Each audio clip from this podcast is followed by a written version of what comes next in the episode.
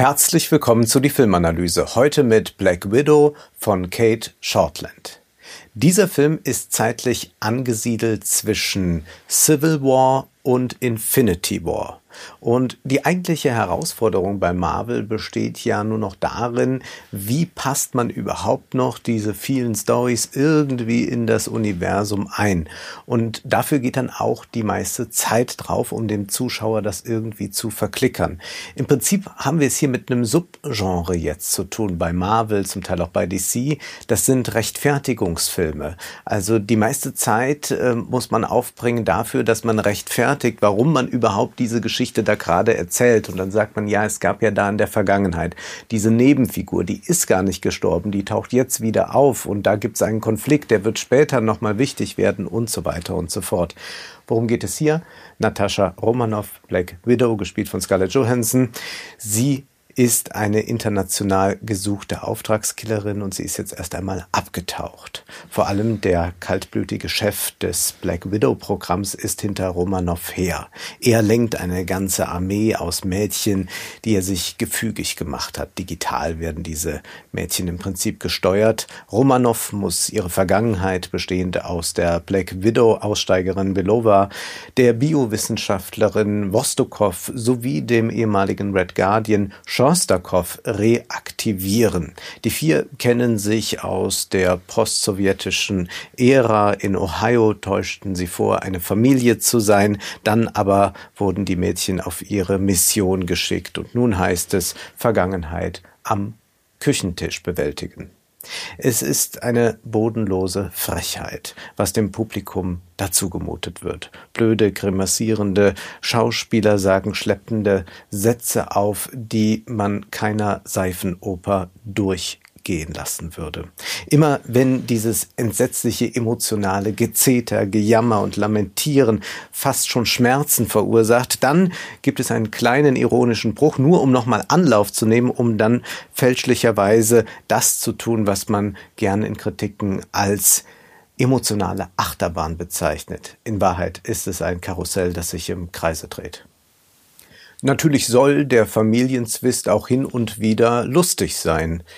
Man macht Insider für ein wissendes Publikum, das aber eigentlich das große Ganze nicht verstanden hat. Bezogen wird sich ja nur auf irgendwas, was schon mal war. Und wisst ihr noch, erinnert ihr euch noch, Neues kann so überhaupt nicht entstehen. Es ist ein Film, der zum einen im Reaction-Modus verharrt. Also das kennen wir ja, man reagiert nur noch auf, wie war das damals? Und dann gibt es nochmal einen Rückblick Blick und dann sehen wir noch mal was, wie Handlungsfäden zusammengerafft werden und zugleich hat aber das dann auch äh, etwas äh, von einem Archiv, das geordnet werden muss, damit man dann wieder eine Fortsetzung drehen kann. Und dabei muss es ach so menschlich zugehen.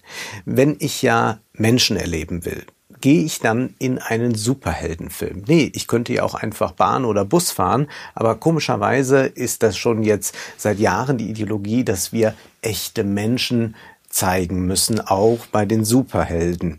Und das Ganze wird dann auch verquickt mit einer eigenartigen Vorstellung von Weltpolitik und Kapitalismus, nämlich da gibt es immer ganz wenige oder einen einzigen, der alles unter Kontrolle hat. Eigentlich kann man sich mal fragen, warum sind die Verschwörungstheorien so populär geworden? Naja, weil sie eigentlich so ein popkulturelles Fundament haben, das Filme wie Black Widow legen. Am Ende werden dann alle Konflikte darauf zusammengedampft, dass ein paar böse Menschen zu viel Macht an sich gerissen haben. Hier ist es dann Dreikow und der wird immer wieder gefragt, hast du denn kein Herz, hast du denn keine Gefühle, irgendwas musst du doch spüren. Ja, meine Güte, er verwendet die Mädchen als Ressourcen für sich und wie steuert er sie? Im Prinzip ist auch das eine Theorie, die wir äh, seit der Pandemie gut kennen. Die Mädchen sind quasi geschippt. Die Methode, die hier verwendet wird, die kennen wir aber eigentlich auch aus der Politikberichterstattung. Ähm, nehmen wir zum Beispiel das Zusammentreffen jetzt zwischen Biden und Putin. Da wurde danach äh, Biden von einer Journalistin gefragt, äh, so nach dem Motto, wer hat denn jetzt gewonnen? Also ähm, äh, Putin würde ja immer noch Lügen verbreiten und so weiter, obwohl sie sich jetzt getroffen haben. Wie kann man denn da von einem konstruktiven Gespräch sprechen? Und dann entgegnete Biden sehr scharf, if you don't understand that, you are in the wrong business. Denn man muss natürlich machtpolitische Spielekonstellationen verstehen. Da gibt es nicht den einen Sieger und den einen Verlierer und äh, da wird nicht einfach alles aus dem Weg geräumt. Da versucht man wieder irgendwie miteinander zu interagieren, vielleicht noch nicht zu kooperieren. Und dann gab es eine ebenso interessante Szene mit Putin und Journalisten. Dann fragte dann ein Journalist äh, Putin dann äh, nach dem Treffen mit Biden, ja, aber Biden hätte doch mal vor zehn Jahren gesagt, dass man äh, bei Putin niemanden erkennen erkennen könne mit einer Seele. Und Putin antwortete, wir müssen uns nicht gegenseitig in die Augen sehen und gucken, ob wir da eine Seele finden. Wir müssen unsere nationalen Interessen verteidigen. Und tatsächlich ist das ja etwas, was wir erleben können, auch im Marvel-Film, dass dort ganz klare Interessen äh, verteidigt werden. Nur wird das alles dann unter vielen, vielen Emotionen verschleiert. Ja, all diese Tränen sind recht verlogen und es wäre doch ganz interessant, man würde mal so einen Superheldenfilm drehen, in dem es wirklich um geopolitisches insofern geht, als es da um Diplomatie gehen muss. Also wie geht man eigentlich gerade, wenn man so widerstreitende Interessen hat, miteinander um? Aber im Superheldenfilm, auch hier bei Black Widow, läuft natürlich alles auf die Eskalation hinaus und die Auslöschung des Feindes. Und man lässt sich dabei selbstverständlich immer so eine dramaturgische Hintertür, denn eigentlich haben wir die ganze Zeit dann eingebläut bekommen, er ist übermächtig, dieser Dreykopf. Niemand kann sich ihm in den Weg stellen. Er beherrscht fast alles. Aber da gibt es dann immer noch irgendetwas, etwas, irgendeine Schwachstelle, mit dem man ihn doch dann schnappen kann. So gibt es da Rezeptoren im Riechzentrum und so weiter. Ich will das gar nicht ausführen. Es erinnert selbstverständlich an das Lindenblatt auf Siegfrieds Schulter bei dem Bart im Drachenblut. Da gibt es diese eine Stelle,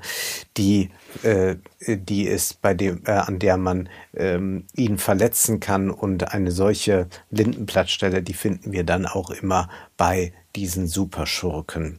Ja, die Eskalation beendet freilich nichts, sondern es ist nur ein Aufschub bis zur nächsten Eskalation, denn diese Filme verweigern ja eine Analyse des äh, Kapitalismus, äh, der Weltpolitik. Man könnte ja tatsächlich einmal da die Komplexität herausarbeiten, aber an so etwas ist man hier überhaupt nicht interessiert. Und so passt es eigentlich auch ganz gut, dass wir hier mal wieder einen äh, Film haben, der ein Tragflächenfinale hat. Also wir müssen mal darauf achten, es gibt unendlich viele Actionfilme, vor allem äh, Comic-Verfilmungen, die am Ende auf einer Tragfläche spielen und da gibt es dann so einen finalen Kampf. So auch hier diese Nichtorte, die zeugen ganz gut von der Beliebigkeit, die diese Filme an den Tag legen. Ja, und eingeübt werden dann diese abgeschmackten Gefühle. Wir kennen das aus dem bürgerlichen Trauerspiel. Auch da sollten die Bürger in der zweiten Hälfte des 18. Jahrhunderts lernen zu fühlen, mitzuweinen mit Miss Sarah Sampson oder Emilia Galotti. Aber hier haben wir wirklich nur noch Klischees, die irgendetwas in uns rühren sollen. Überredet werden wir zu Gefühlen was sehr typisch ist für die westliche Politik zunehmend. Die Amerikanistin Heike Paul nennt es bereits den amerikanischen Staatsbürgersentimentalismus, erinnert sei an äh, die vielen Tränen von Obama. Und der Journalist Thomas Frank spricht von der schluchzenden Republik und schreibt in einem Artikel für Le Monde Diplomatique, Tränen stehen so sehr im Zentrum der US-amerikanischen Politik, dass sie das schlagendste aller Argumente in der politischen Auseinandersetzung sind. So auch bei Black Widow, so überhaupt in den meisten Marvel-Filmen. Black Widow liefert abgeschmackte Emotionen und Ressentiments und beides geht ja Hand in Hand. Die Rezeption des Films ist ja doch interessant. Immer wieder wird da gesucht nach einer Figurenentwicklung, nach einer möglichen Emanzipation, vor allem bei der Titelfigur. Und man fragt sich dann, was sucht ihr denn da? Es kann sich doch in diesem engen Korsett bei diesen ganzen plumpen Gefühlen und Dialogen niemand wirklich entfalten, geschweige denn emanzipieren. Wer zum Beispiel mal das Facetten, äh, den Facettenreichtum von Scarlett Johansson erleben will, der muss sich andere Filme mit ihr ansehen. Zum Beispiel die, die sie mit Woody Allen gemacht hat. Der größte Moment an Dreistigkeit ist jedoch, als wir tatsächlich dort einen ganz kurzen Ausschnitt sehen aus James Bond Moonraker. Auf einem Fernsehen wird dieser Film geschaut und man fragt sich, ja, will man sich jetzt da etwa auch noch äh, dem annähern und sagen, hier ist ein bisschen Bond, was wir machen? Nun, manche Kritiker schrieben gar, Marvel würde mit dem Agentenfilm Black Widow nun James Bond Konkurrenz machen. Das ist an Lächerlichkeit nicht zu überbieten, nur weil ein paar alte Anti-Sowjet-Klischees aufgewärmt werden und man mit Treikow so einen Westentaschen-Blofeld kreiert hat, haben wir hier gewiss kein Bond-Niveau. Black Widow fehlt alles, was Bond hat. Charme, Erotik, Leichtigkeit, Intelligenz, Eleganz und nicht zuletzt die Eigenschaft, mehr als nur ein Film zu sein. Bond ist Zeitgeschichte, ideologischer Brühwürfel, geopolitischer Kompass. Das Klassische trifft da stets auf das Trendige. Black Widow ist nur eine weitere Geschmacklosigkeit des Marvel-Franchise-Systems. Das Schönste ist aber, dass der Abgrund der Filmgeschichte recht groß ist. Und so wird es so kommen, dass wir in Jahrzehnten uns noch mit Genuss Moonraker ansehen, aber Black Widow wird dann längst vergessen sein. Man kann Dreykov natürlich auch als eine Kritik an Hollywood lesen, als eine feministische Kritik. Also der Film erotisiert nicht länger Romanows Körper so stark. Scarlett Johansson hat da wohl auch Wert drauf gelegt. Belova macht sich in mehreren Szenen dann auch lustig über Romanows lüsternen Kampfposen von einst. Selbstverständlich verschleißt auch Hollywood wie Dreykov jugendliche Körper von Frauen und Männern.